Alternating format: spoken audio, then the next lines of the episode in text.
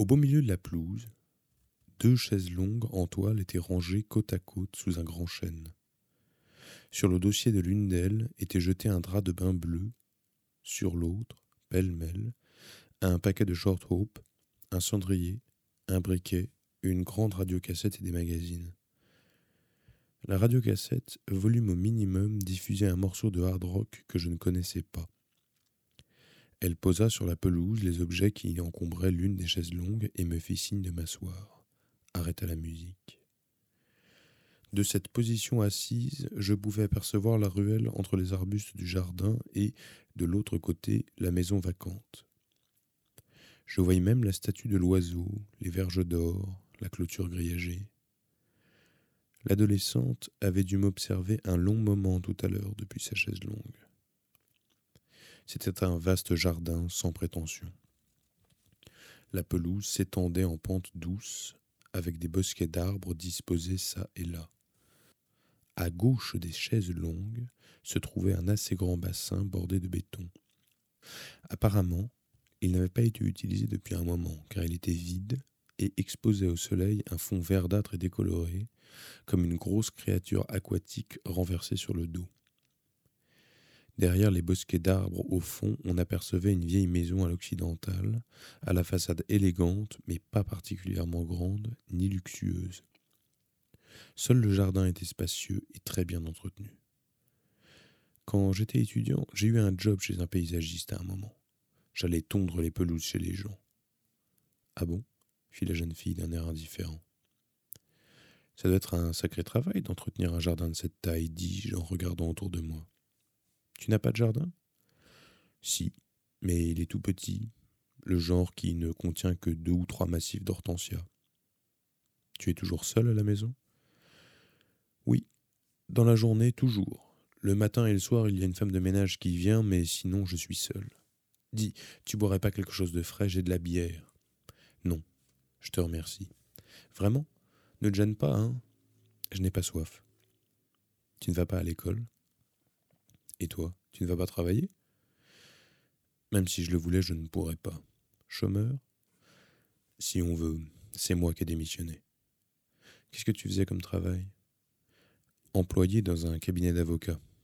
Je rassemblais des documents dans les mairies et les préfectures, je rangeais des dossiers, je vérifiais s'il y avait une jurisprudence, j'écrivais des lettres administratives au tribunal, ce genre de choses.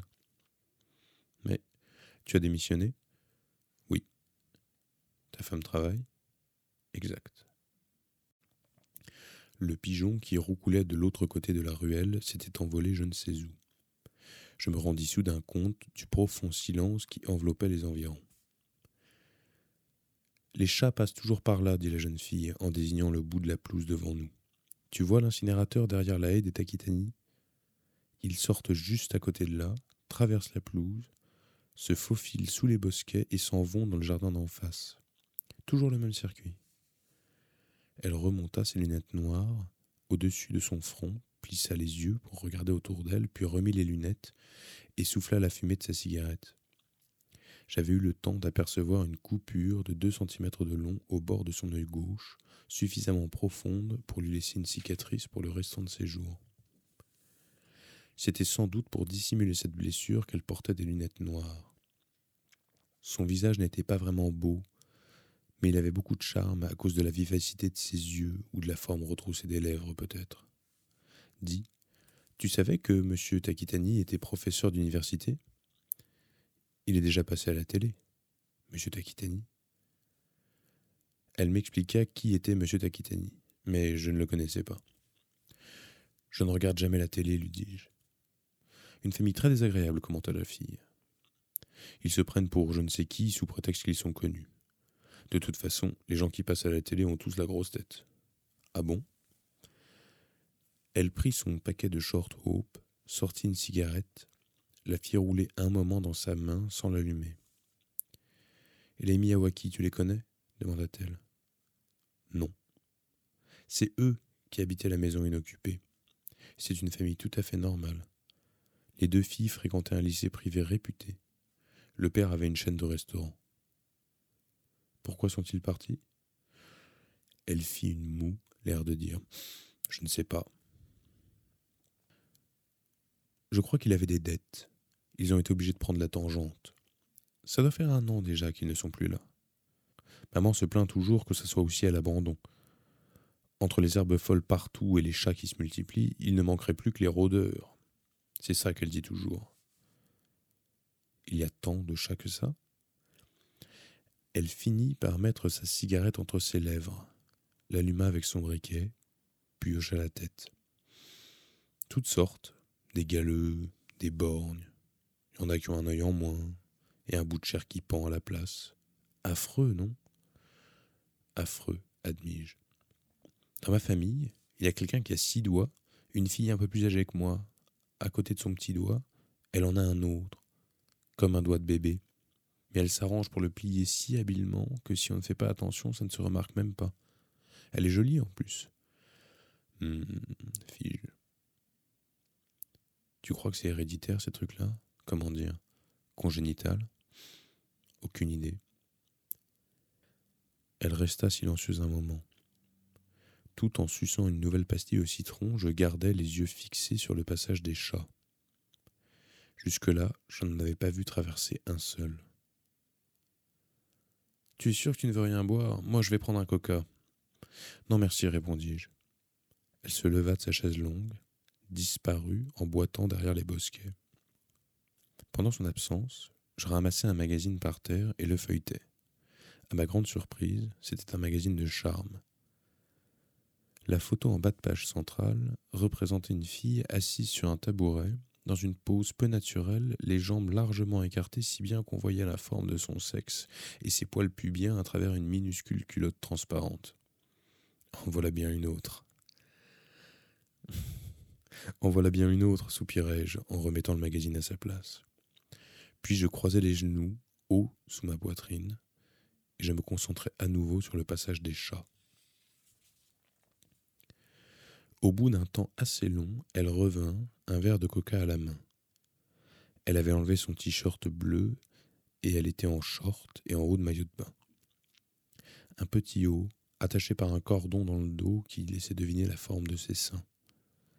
C'était, à n'en pas douter, un après-midi très chaud. À force de rester en plein soleil sur cette chaise longue, mon t-shirt gris était marqué par endroits de taches de sueur foncée. Il faisait si chaud que je n'avais qu'une envie, rester allongé sur cette chaise longue et surtout ne penser à rien. Dis, qu'est-ce que tu ferais si tu t'apercevais que la fille que tu aimes a six doigts, dit-elle, reprenant la conversation précédente. Je la vendrais à un cirque. Vraiment? Je corrigeai aussitôt, étonné qu'elle m'ait pris au sérieux. Non, je plaisante. Je crois que ça me serait égal même si ça risquait de se transmettre à vos enfants Je réfléchis un instant au problème. Non, je crois que ça ne me dérangerait pas.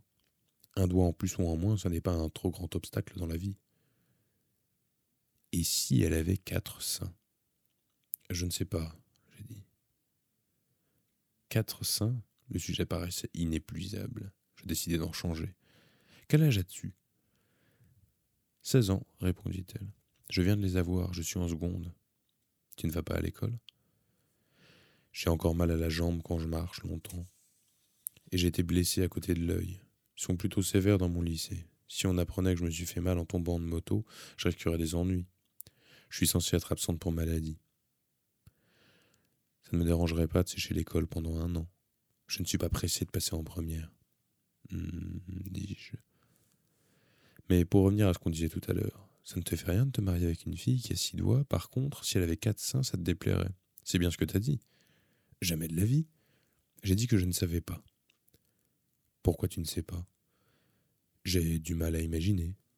Mais tu peux imaginer une fille avec six doigts. Plus ou moins, oui.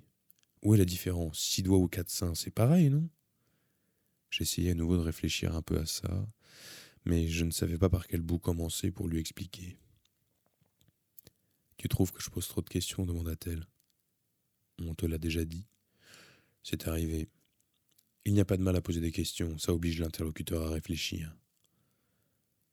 La plupart des gens n'aiment pas réfléchir, dit-elle en regardant le bout de ses pieds. Ils répondent au petit bonheur la chance.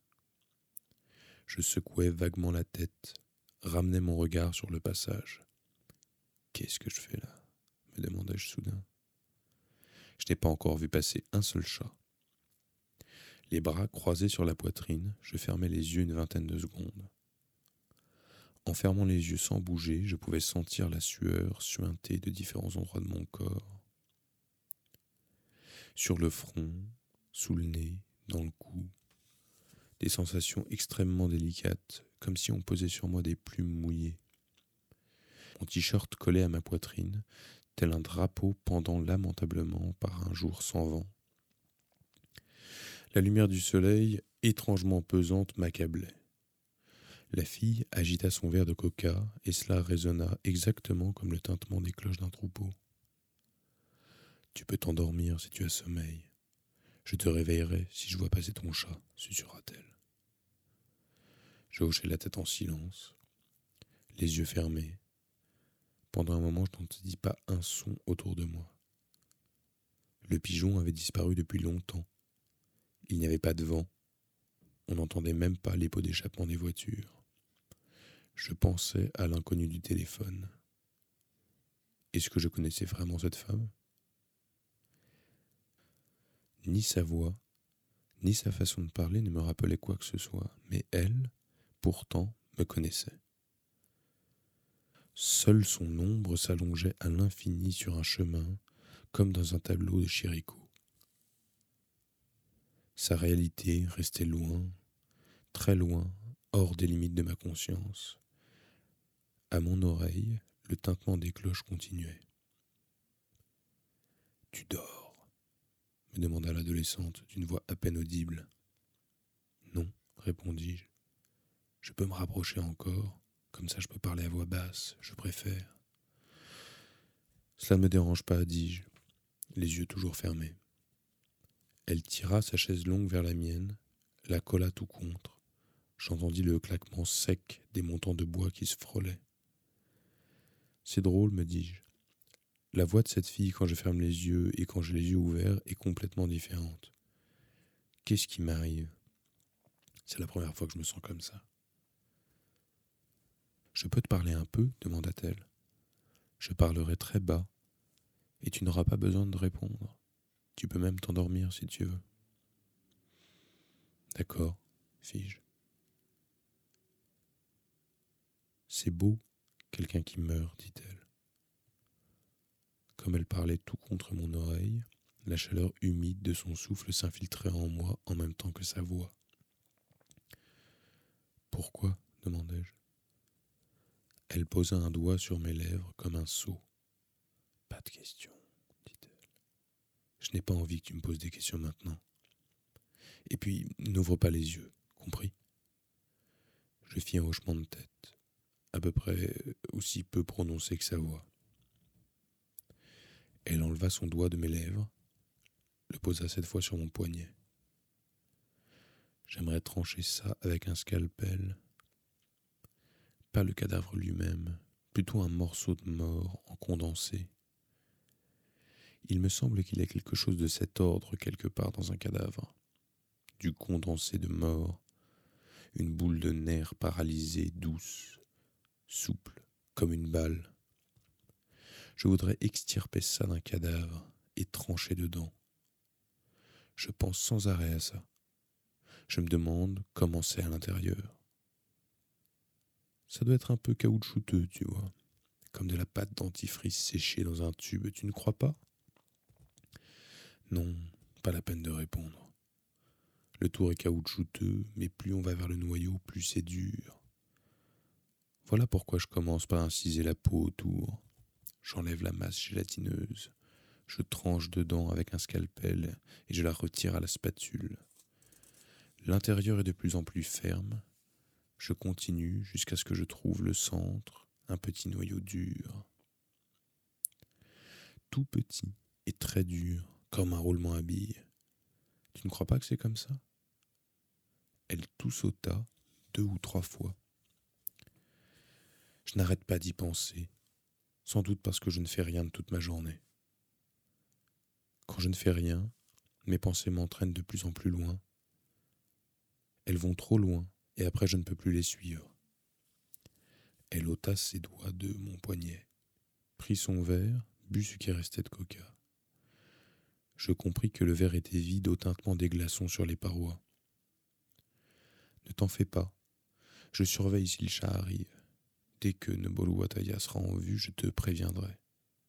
Tu peux garder les yeux fermés sans crainte. Neboru Wataya doit déjà être en train de se promener dans un coin. Un chat repasse toujours aux mêmes endroits. On va le voir arriver, c'est sûr. Attendons-le en faisant travailler notre imagination. Noboru Wataya s'approche. Il se faufile entre les herbes, passe sous la barrière, s'arrête pour humer le parfum d'une fleur. Il s'approche d'ici petit à petit. Essaye de le visualiser. Suivant ses indications, j'essayais de me représenter mentalement le chat, mais je discernais seulement une vague forme féline, comme une photo à contre-jour. La lumière violente du soleil traversant mes paupières dérangeait et déstabilisait mon obscurité intérieure. Et j'avais beau faire tous mes efforts, je n'arrivais pas à évoquer avec précision la silhouette du chat. Le Noboru Wataya de mon esprit manquait de naturel et il était difforme comme un portrait raté. Toutes ces caractéristiques étaient là, mais l'essentiel manquait. Je n'arrivais même plus à me souvenir de sa démarche. La fille posa à nouveau un doigt sur mon poignet et se mit à tracer un dessin léger. Un étrange dessin sans forme déterminée. Pendant qu'elle traçait ses lignes sur mon bras, comme en réponse à ses gestes, une obscurité d'une forme différente se mit à recouvrir ma conscience. Je devais être en train de m'assoupir. Je n'avais pas vraiment envie de dormir, mais il me paraissait impossible de résister à cette tentation. Mon corps, au fond de la chaise longue de toile, me semblait pesant comme un cadavre, le cadavre d'un autre. Du fond de ces ténèbres, je parvins à visualiser seulement les quatre pattes de Noboru Wataya. Quatre pattes brunes et silencieuses, avec à l'arrière de petits coussinets élastiques renflés et doux au toucher. Ses pattes foulaient le sol quelque part sans un bruit. Mais quel sol Ça, je l'ignorais. Tu ne crois pas qu'il y a un angle mort fatal dans ton esprit? Prononça tranquillement la femme. Je ne te demande que dix minutes, avait-elle dit. Mais dix minutes représentent parfois beaucoup plus que dix minutes. Le temps peut s'allonger ou rétrécir, je le savais par expérience.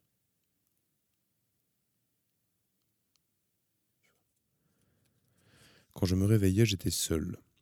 Sur la chaise longue collée tout contre la mienne, il n'y avait plus de traces de la fille. Le drap de bain, les cigarettes, les magazines étaient toujours là, mais le verre de coca et la radiocassette avaient disparu. Le soleil déclinait vers l'ouest, l'ombre des pins m'enveloppait, rampait déjà jusqu'à mes chevilles. Ma montre indiquait trois heures quarante. J'agitais plusieurs fois la tête, comme si je secouais une boîte vide, me levais pour observer les alentours. Le paysage était exactement le même que quand je l'avais vu la première fois. La vaste pelouse, le bassin asséché, la haie, l'oiseau de pierre, les verges d'or, l'antenne de télé. Mais pas plus de chats que de jeunes filles à l'horizon. Il me semblait que j'avais terriblement vieilli pendant mon sommeil. Je m'assis sur un coin de la pelouse, à l'ombre, et tout en caressant les brins d'herbe verte de la paume, j'attendis, les yeux fixés sur le passage des chats, le retour de la fille. Au bout de dix minutes, ni elle ni le chat n'étaient réapparus. Rien ne bougeait aux alentours. Je n'arrivais pas à décider ce que je devais faire. Je me levai à nouveau, jetai un coup d'œil sur la maison. Elle semblait déserte. Le soleil étincelait, aveuglant sur les vitres de la porte-fenêtre. Je traversai le jardin, m'engageai dans la ruelle et rentrai chez moi. Je n'avais pas retrouvé Noboru Wataya, mais au moins, j'avais fait mon possible. Une fois à la maison, je rentrai le linge sec et commençai les préparatifs d'un dîner tout simple. Ensuite, je m'assis par terre dans le salon, m'adossai au mur et lus le journal du soir. À cinq heures et demie, le téléphone sonna, douze fois, mais je ne répondis pas. Lorsque la dernière sonnerie s'arrêta, l'écho s'attarda longuement dans la légère obscurité de la pièce, pareil à une traînée de poussière. Les griffes dures de l'horloge frappaient une planche invisible flottant dans l'espace. L'idée d'écrire un poème sur l'oiseau à ressort me traversa un instant l'esprit, mais le premier vers ne me venait pas. De toute façon, je doutais fort que les collégiennes soient capables d'apprécier un poème sur l'oiseau à ressort. Kumiko fut de retour à sept heures et demie. Depuis un mois environ, elle rentrait de plus en plus tard, souvent après huit heures et parfois même à dix heures ou plus tard encore. Désolé, je n'arrivais pas à terminer, dit-elle. L'étudiante qui a été embauchée à mi-temps ne sait rien faire, elle ne m'aide pas du tout. Debout, dans la cuisine, je fis crier du poisson, préparer une salade et de la soupe miso. Pendant ce temps, Kumiko, assise devant la table, regardait dans le vague. Tu étais dehors vers cinq heures et demie demanda-t-elle. J'ai essayé d'appeler pour te prévenir que je rentrerais tard. Je suis sorti acheter du beurre et il n'y en avait plus, mentis-je. Tu es passé à la banque? Bien sûr. Et le chat? Introuvable. Je suis allé jusqu'à la maison inoccupée dans la ruelle comme tu me l'as demandé. Je n'ai pas vu l'ombre d'un chat. Il a dû se sauver encore plus loin. Kumiko ne fit aucun commentaire. Après le dîner, je pris un bain. En retournant au salon, je trouvai Kumiko assise toute seule dans le noir, toute lampe éteinte. Accroupie ainsi dans l'obscurité dans son chemisier gris, elle ressemblait à un bagage abandonné, oublié au mauvais endroit. Tout en m'essuyant les cheveux avec une serviette de bain, je m'assis sur le canapé en face d'elle. Je suis sûr que le chat est mort, dit-elle d'une toute petite voix. Mais non, voyons, il est en train de euh, folâtrer je ne sais où, et quand il aura suffisamment faim, il reviendra. C'est arrivé une fois, tu te rappelles, quand on habitait Koenji Cette fois, c'est différent. Il est mort, je le sais. Il est en train de pourrir quelque part dans l'herbe. Tu as fouillé les herbes autour de la maison vide? Et dis donc, cette maison est peut-être inoccupée, mais elle a un propriétaire. Je ne peux pas y pénétrer comme ça sans permission. Où l'as-tu cherché alors? Je suis sûr que tu n'as même pas essayé vraiment. C'est pour ça que tu ne l'as pas retrouvé. Je poussai un soupir tout en me frottant à nouveau la tête avec la serviette. Je m'apprêtais à répondre, mais j'y renonçai en me rendant compte que Kumiko pleurait. C'est normal, après tout, me dis-je. Ce chat, nous l'avions trouvé juste après notre mariage et l'avions gardé depuis. Kumiko y était très attachée. Je jetai ma serviette dans le panier à linge sale de la salle de bain, allai à la cuisine, pris une bière dans le réfrigérateur et je la bus. Quelle journée insensée. Une journée insensée d'un mois insensé d'une année insensée. Nobolu Wataya, où es-tu donc pensai-je. L'oiseau à ressort aurait-il oublié de te remonter? Ma parole, on dirait un poème. Noboru Wataya, où es-tu? L'oiseau à ressort aurait-il oublié de te remonter? J'avais bu à peu près à moitié de ma bière quand le téléphone se remit à sonner. Réponds, criai-je en direction de la pénombre du salon. Réponds toi-même, rétorqua Kumiko. Je n'ai pas envie, dis-je. La sonnerie insista en vain, troublant les volutes de poussière qui flottaient sur les ténèbres. Ni Kumiko ni moi ne disions mot. Je buvais ma bière, tandis qu'elle continuait à pleurer sans bruit. Je comptais vingt sonneries, puis je renonçais et ne m'occupais plus du téléphone. Je n'allais quand même pas rester à compter comme ça toute ma vie.